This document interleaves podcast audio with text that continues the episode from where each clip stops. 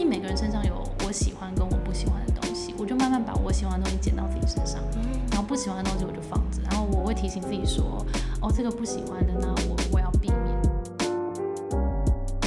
当你你生命没有需要对谁负责的时候，你会觉得自己无意义，自己无意义就不会带来快乐。Hello，大家好，我是 Grace，欢迎收听。最近工作还好吗？最近工作还好吗？是我们很常和朋友聊天的开场白。但除了好与不好之外，很多说不出口的、没有被了解的、不知道和谁说的，希望都能在这里聊给你听。隔了好多集，别怕来打扰，这单元又来啦。那表示我们的客座小主持 Y 边也出现了。Hello，大家好，我是 Y 边，我又来和老板聊天了。哎我们今天很特别，是我们今天用了自己的录音设备，对所以，我们今天没有在录音室里面。听起来还好吗？对啊，最近录录录音还好吗？大家可以帮我们听听看这个这声音好不好，然后留言告诉我们，因为这样我们的时间比较弹性。因为最近真的录 podcast 超多人，然后录音是超难借的。真的。好啦，那今天这个单元呢，其实我们会聊聊我们从节目资讯栏的表单里面搜集到很多的问题，以及我们的 IG 上面很多人在讨论的职场话题。对，大家可以到节目资讯栏里面把你的职场烦恼告诉我们，我们都会在节目中回应你哦。对的，所以今天这一集呢，我们就来聊我们之前在 IG 上面发起的一个话题，就是大家进职场最不适应的事情。因为其实不管是菜鸟看到就会说，对对对，我现在就是这样，然后老鸟就会觉得啊，对我当初就是这样子，就大家都很有共鸣。所以我们今天就要来聊聊大家进入职场最不适应的事，以及面对这些问题，我们可以怎么调试。在正式进入讨论之前呢，我们有一个小小的测验。哎呦，今天有个新的新的形式，是不是？对，我们有个小小的心理测验，然后这个测验正在测大家遇到职场人际问题的时候，可以给你们什么样的建议。哦，在这一集上线前，我们在 Facebook 社团和 IG 发起了一个心理测验，要来测测大家在职场上的人际关系需要注意什么。这个新测题目呢是：当你跟同事意见不合的时候，你已经气到快要不行了，决定要去买一个手摇杯，让自己冷静一下。那进到手摇店的时候，你会点什么？A. 红茶，B. 珍珠奶茶，C. 水果茶。给大家五秒钟的时间选择。五四、三、二、一，叮铃！Grace 会选什么？我当然选珍珠奶茶啊，就很烦的时候就要咬一下珍珠啊，就觉得小人退散，把部分同事当对成珍珠吞下去。我应该会选红茶，已经很累了，然后不想再咬东西，等一下你很顺顺的喝下去。OK，你很常点红茶，你是不是觉得我不是？我是红茶的人。真的耶！好啦，那我们来赶快来解答一下。好，选红茶的人呢，你的个性可能面对工作的时候总是很认真，对自己的要求比较高，与人相处随和，任何人找你帮忙的时候，你常常会义不容辞的就答应。这边要给选红茶的人，职场人际的建议呢是，你可以开放沟通，适时将自己的需求表达出来，避免他人影响自己的工作表现。哦，真的蛮像你的耶，在随和的部分，随和的部分呢、以及你就是会义不容辞的答应有一些新任务，什么像 podcast 也是啊，直接开始。对，直接开始哎。所以就是建议可以把有些小烦恼啊，也可以提出来跟团队讨论，嗯挺好，挺好的。那我的珍珠奶茶呢？选珍珠奶茶的人呢，你的性格开朗，常会成为瞩目焦点，很多人喜欢和你相处，总是有很多点子，遇到问题的时候会主动出击，十分有自己的原则。给的职场建议呢，就会是有时候请听他人意见，或许能帮助你有不一样的想法哦。哦，很棒哎 Grace 觉得有准吗？好像有哎，就是心里想法很多，但是如果可以多听听大家的意见，是蛮好的。嗯好哎，那 C 的水果茶呢？选水果茶的人呢，你对新事物保持满满的好奇心，你喜欢做各种尝试，是一个行动派，然后做事追求行动效率。但这样也容易对慢慢来的人会感到心急，所以这里给你的职场建议就会是，也许你可以多让自己放松一点，培养耐心，可能会让你在工作上有更好的表现。哦，好玩好玩，所以不管是开放沟通啊，保持倾听，还是磨练耐心，这的确都可以让我们的职场人际关系更上一层楼。好诶，真好玩。那大家喜欢那个小测验的话，也可以告诉我们。那么玩完测验就进到我们今天的主题喽。我们今天的主题就是大家进入职场最难适应的三件事。没错，我们在 IG 上面收集到大家统计出来最难适应的就是这三件事。第一件事情呢，就是你会遇到很多同温层以外的人。第二件事情会觉得自己的时间被压缩，变得很不自由。第三件事情是你感觉到责任的重量，因为你已经你要独立出来，然后自己要懂得要去处理很多问题，所以你会感觉到责任的重量。天哪，我觉得这对好有趣哦！遥想当年，真的会觉得遥想当年的感觉。那像第一件事情是那个遇到很多同层不同的人，就真的是这样。因为以前我们还在当学生的时候，就可以自己选择要跟谁坐在一起，然后班上人很多，然后我要分组的时候，我也可以选我要跟你知道能力比较旗鼓相当的同学一起做报告，不会有一些什么 free rider 或是很讨厌的人出现。可是进职场很强势。这个职场主管是谁，同事谁都已经决定好了，然后我们就进来，要真的是去适应这个环境，好像没办法去挑同事了。真的，因为收到超级多回复，都是说像是进入职场之后要和不喜欢的人打交道啊，然后常常和同事意见不合，发现很会讲话的人反而过得更好。哦，就觉得八面玲珑的那种人好像很讨喜，对，然后就很认真做事情，好像就觉得很笨。对，然后就想说，哦，怎怎么办？是不是要变得就是需要会很会讲话，或者是是不是要变得很会拍马屁之类的？哦，就对，的确这是一个真的蛮需要去适应的事情。那 Grace 有遇过什么就是进到职场然后觉得很不适应的事吗？那时候？我觉得这好像真的不是跟菜鸟有绝对关系。我记得我已经不是菜鸟的时候，我进到一间新的公司，然后呢，那个时候我就想说，哎，是网络业啊，是这种比较新的产业，应该是会跟我的个性蛮相服的吧。就没想到进去，然后有一件事情让我觉得很有趣，是因为那时候进去我开始带人了，然后我的主管就跟我说，要逼我的同事们都叫我 Grace 经理。就是叫我不能叫我 Grace 哦，要叫我 Grace 经理。就是他们有点想要把日商这个文化、阶级文化带到公司里面来，然后我就觉得超不适应的感觉。就我的个性就是完全，我是提倡人人平等的那种人，我真的没有办法接受我进来。然后你要叫我 Grace 经理，我真是浑身不对劲哎。然后这整个这个企业的文化，他连我们办公室就是要要坐什么位置，跟你进到一个会议室，呃，要按照阶级跟辈分跟年资来坐你的位置。所以你进来的时候，你要先知道说，这个人比我资深，所以他要坐在比较上面的位置。好明显的阶级的划分哦，我超级傻眼的，然后我觉得超级不适应的。如果跟自己个性不合的话，好像也没办法一直在这里待下去。对，我觉得这件事好像有些人听起来会觉得是小事，但因为如果他的公司企业文化是这样子的话，其实他会 apply 到他很做很多决策，比如说他就觉得上面的人讲的就是对的。然后阶级高的人就是讲话比较大声。那如果是像我，我完全不掰硬这一套，我就逃跑了。工作我就做不到半年就离开。因为我觉得大家可以去想的是，你自己到底在。在这个职场工作里面，你不适应的事情跟你的价值观有没有真的很抵触？然后抵触到什么程度？因为如果他其实还好，比如说他只少给你一点零食，或者是说，或者是说你可能呃，你本来不就不是很在意的啊？因为有些人会规定说什么在座位上不能吃东西嘛。我听过这样类似这样子的事情。那如果这件事情对你来说，你本来就没有那么爱吃东西，没有想要随随吃东西，对你来说就不是很重要。但如果你是没有吃东西、没有灵感的人，那这件事情对你来说非常非常重要的话，你可以去想一下，说这个你这个不适应有没有真的影响到你每天来上班的心情，或者甚至到你工作的产出，这些有没有有没有真的影响到这么大？嗯，对，可以去评估一下。那会遇到有很奇怪的主管的时候吗？有些人可能会觉得自己进入社会，然后被主管讨厌，然后或是主管很容易情绪化，他不敢跟他找他讨论。哦，我比较没有遇过奇怪的主管，但我有遇过，我我觉得他好像嗯没有办法让我再学到新东西的主管。嗯，就我会觉得在能力上，因为对我来讲了，我觉得。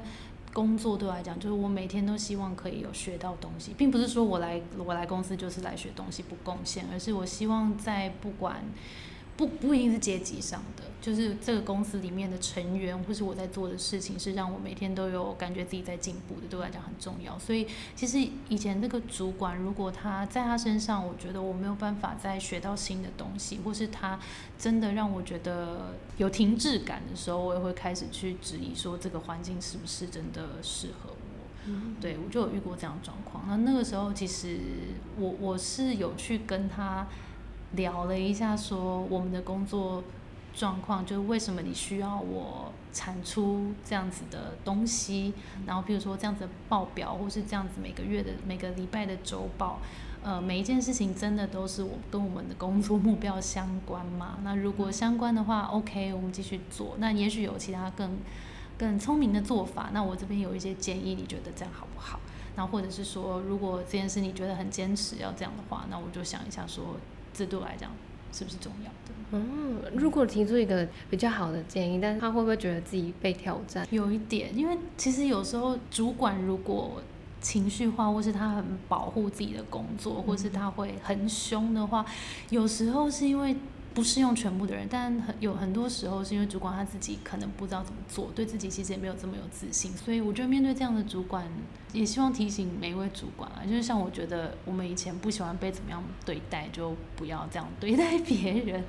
然后，如果你真的知道自己的工作目标的话，我觉得是可以有别的沟通方式，不用用这么强硬的态度。嗯嗯。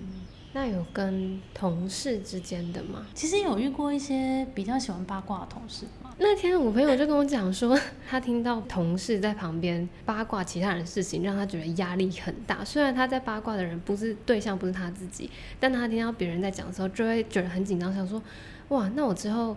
是不是就不能这样随便？我对，是不是不能随便跟别人说自己真实的感受，会被讲出去？对，因为你就会觉，就是跟朋友交朋友一样，如果这个朋友会在别人的背后说他的事情，你就会觉得天哪，那我是不是不要把我这么多的心里话告诉他？因为他会不会把我的事情又再告诉别人？这在工作上完全适用，所以我蛮建议大家不要去当那个公司里面八卦团体的成员。隔墙有耳啊，各位，就是厕所也是一个很危险的地方。对，大家会喜欢在厕所聊天。里面是谁啊？走出来，嗯，老板好。吓歪。那你呢？你新鲜人代表，你进公司进职场，你有什么不适应的事情？我觉得是看到很多不一样的人，会觉得好像自己的。想法跟观念都还没有很稳固的状况，然后就会觉得，哎，好像他说的那件事情，这样这个讲法有道理，然后他说的那个讲法也有道理，就会不太知道说，嗯，哪一种会比较适合自己，要怎么建立自己的原则。我觉得像那个你，你才真的第一份工作，然后像我记得我第一份工作的时候，也不是那么清楚说职场是什么样子，然后我到底是一个在工作上什么样子的人，我可能知道我在生活上是怎么样的人，但我在工作职场。上好像还没有树立自己应该要成为一个什么样子，的确我觉得蛮难。在一路上，我就是开始往我喜欢的人靠近，跟喜欢的同事，跟我觉得呃他带给我进步的一个感觉的环境往那个地方靠近。然后我慢慢会从他们身上学到，我就去观察我的主管怎么去跟他的主管沟通，或是他的主管怎么跟其他部门的主管沟通，到底是怎么样做的。然后从旁边观察。慢慢把我喜欢他的地方放到自己身上，然后他一定每个人身上有我喜欢跟我不喜欢的东西，我就慢慢把我喜欢的东西捡到自己身上，然后不喜欢的东西我就放着，然后我会提醒自己说，哦，这个不喜欢的，那我我要避免。就像我以前会遇到一些不喜欢的主管，我就知道哦，他做这样的事情我真的不太舒服，所以我现在也不要这样子做。所以慢慢好像透过观察就可以建立自己的一个原则，慢慢成为自己更想要变成的。那个样子，对这个痛苦的过程我们都有，就不适应的过程都有，但我都觉得反正慢慢来。大家有时候会痛苦，是因为觉得好像终点就在这里，但其实终点很远。就是你你会慢慢成为你想要的样子，然后不要觉得我明天起来就会变成一个崭新的人。好，那我们进到第二个吧。第二个呢是工作之后觉得自己的时间被压缩，变得不自由。进入职场之后，觉得每天过得一样，上班打卡，下班就回家，然后回家就很累，一直轮回，感觉时间过得超级快，然后每天过得一样。很多人就说他以前打算追剧的那个时间，现在就只能很快就睡觉，因为电池已经耗尽了，没办法，而且隔天又要再早起。但是其实我也有听过我身边一些自由工作者在抱怨说，他好自由，但是他也没有过得很好，就他会觉得说我每天起来，然后我没有什么时间一定要出现在哪里，然后我也没有同事会来跟我讲说，哎，那个 project 怎么样了？那他会觉得很孤单，这么多时间啊，然后嘞，我要干嘛？所以其实大家有时候会觉得不自由或者什么的，或是太自由不知道干嘛。其实那个最终都要来想的一件事情是你的目标是什么。因为如果你没有目标的话，你起来你不知道要干嘛，然后你回家你有时间你也不知道干嘛。其实像我以前啊，如果我有一个目标或者一定要做的事情，譬如说我下班固定要去教课，那我今天就会好赶快把我的工作做完，然后我下班一定会挤出一点时间去做什么。我就觉得有时候我们没有去做一件事情，有时候是我们的动力可能不够强，我们才没有去做。进职场之后会发现，因为自己时间变少了嘛。你想要做很多事情的话，就要重新排自己的时间，嗯，就变优先排序很重要。譬如说一个礼拜你要留多少时间给你的朋友，嗯，然后也许有些时间你想要线上学习，嗯，有些时间你想要运动，这些东西其实都蛮建议大家可以直接放到自己的 calendar 里面。譬如说自己的时间，我礼拜三晚上八点到九点固定去健身房。那如果你要跟我约的话，那我们健身房见吗？还是九点之后我们喝一杯呢？就是你自己有一个自己的。节奏出来的时候，别人就会更尊重你的 schedule，然后你的时间其实就会出来了。那当然，如果另外一个比较极端的例子，就是你的工作让你每天需要工作到半夜，然后真的到你睡前合眼的前一刻，那我觉得你可能就可以来想想说，这份工作对你来说，它你是不是短期的在累积？你意识到说你现在在快速的进步，所以你愿意在现在的时间。全部都给他。嗯，我觉得如果你意识到这些是你现在的目标的话，那其实你也会这个转念之间，你也会做的比较甘愿一点。觉得目标清楚好像蛮重要，要不然你可能同时之间会有很多想法，但你没有具体的列下你要做的目标是什么，就会让自己更忙乱一点。嗯嗯嗯，然后心里也会很不踏实，不知道自己。有没有往前进？嗯嗯，时间管理跟目标这件事情，可以让觉得时间被压缩变得比较好，可以调试一些。嗯嗯。那第三件事情呢？大家觉得很难适应，就是你开始进到职场，不能说想睡觉就睡觉，想请假就请假，因为之前在学校想翘课就翘课，也不会有人管你。但是如果你上班，然后想翘班就翘班，遭殃的是其他同事，然后你又影响到公司，自己经济独立了，会慢慢感觉到责任。的重量，嗯，感受到责任重量不好吗？就开始学会对自己负责，不觉得很爽吗？就我自己是这样啦，嗯，要对自己的选择负责。那我问你，如果你今天起来都没有什么事情要忙，然后没有人需要你，你身上完全没有任何人赋予你的责任，我会觉得我自己蛮像幽灵的。我今天如果没有。跟任何人见面，或者是没有做任何事情，就会觉得哇，我完全没有任何的产出，就很容易觉得自己很废吧？对，对吧？嗯，所以你身上要有责任，要有重量，你才不会觉得自己很废，你才会脚踏实地的踏在地上，然后觉得自己的存在有意义，感觉痛苦跟快乐会一起存在，痛并快乐着。对对对 对对对，如果一直没有痛苦的话，这样活着也没什么感觉吗？没错，对呀，就会很无感的活着，真的很像幽灵啊。但当然，这就是也是一样会有极端的例子，就是如果那个责任已经大到你觉得喘不过气，或是你甚至睡不着，然后有太多的身心状况的话，那当然要好好来调试。但我觉得适度的责任和压力，绝对是让自己活得更踏实、跟进步的一个很大的动力。嗯，如果压力大到刚刚说的有点睡不着，或者是身体出状况的话，可能也要找到会让自己舒压的方法。有人就是会一直去喝酒，然后有些人是可以靠运动啊、瑜伽之类的。因为像我自己以前，我觉得好像上班的时候。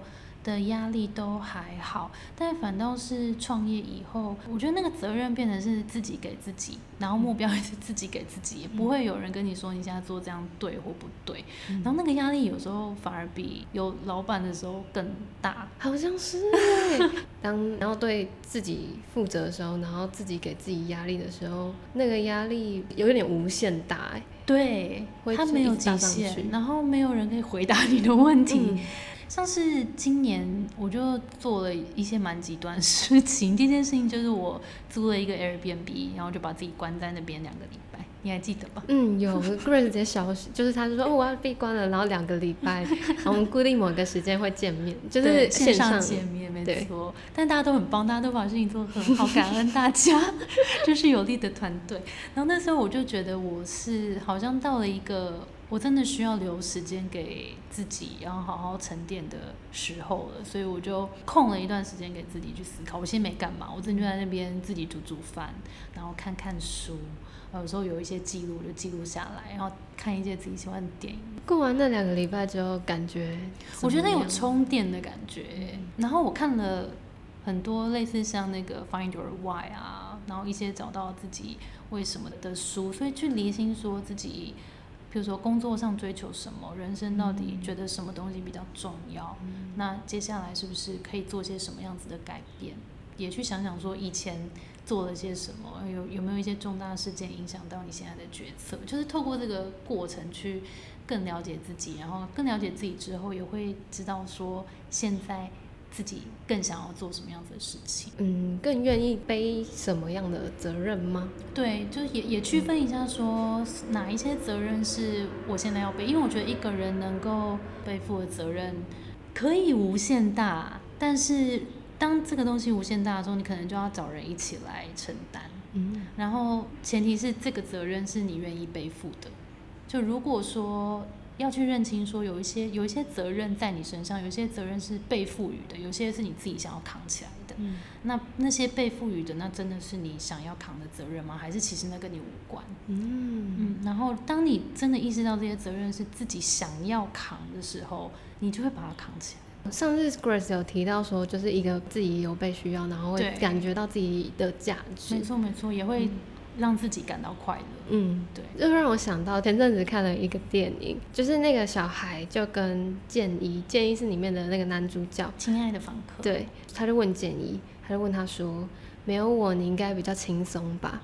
建一就回他说：“但有你，我会比较快乐啊。”对呀，这就是责任带给我们的快乐，这也是那个生命不可承受之轻啊，就在讲这件事。当你你生命没有需要对谁负责的时候。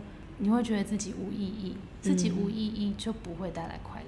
我听到这句话之后，真的觉得天哪，也太感人。可是那时候我还没有非常懂那个责任的感觉是什么。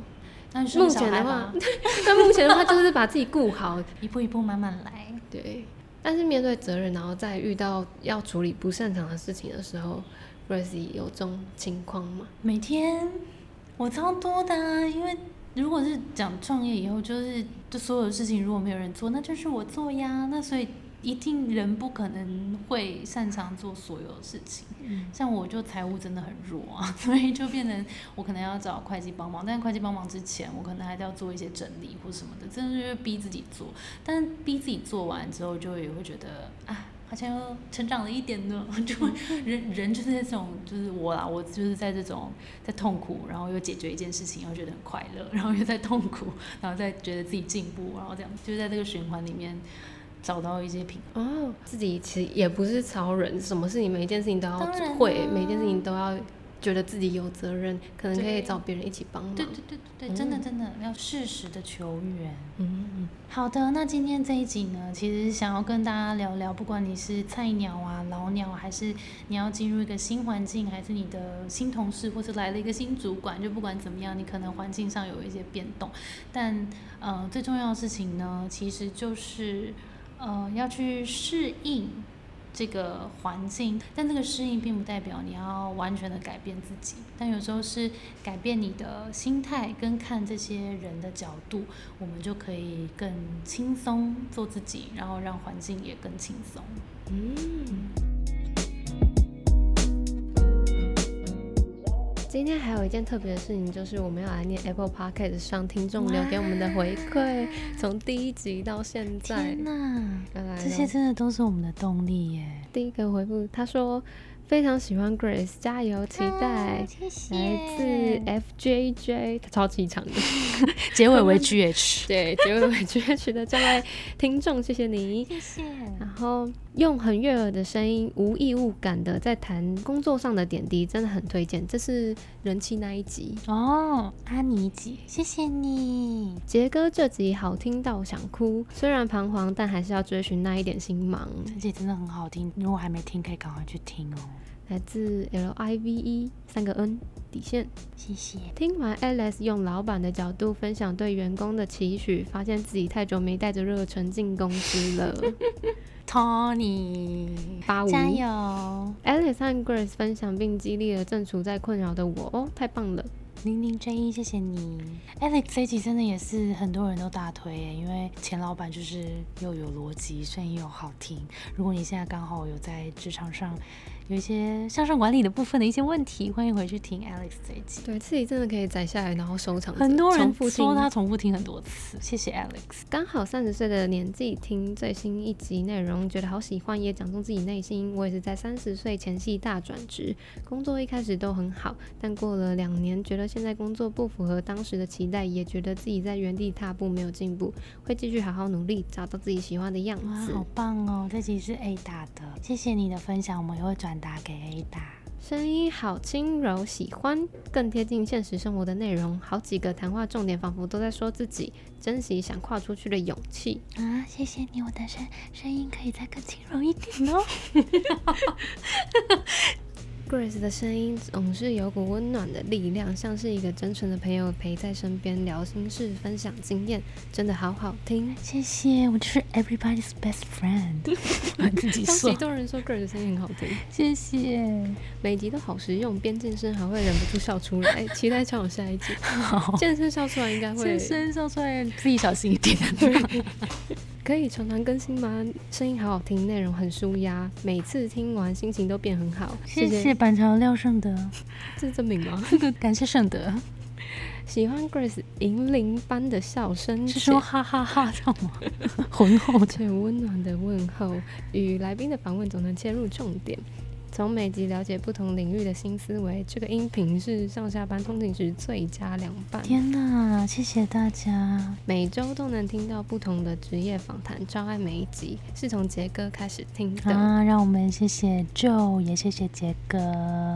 好啦，谢谢大家真诚的分享，每一个分享都是让我们继续做下去的动力。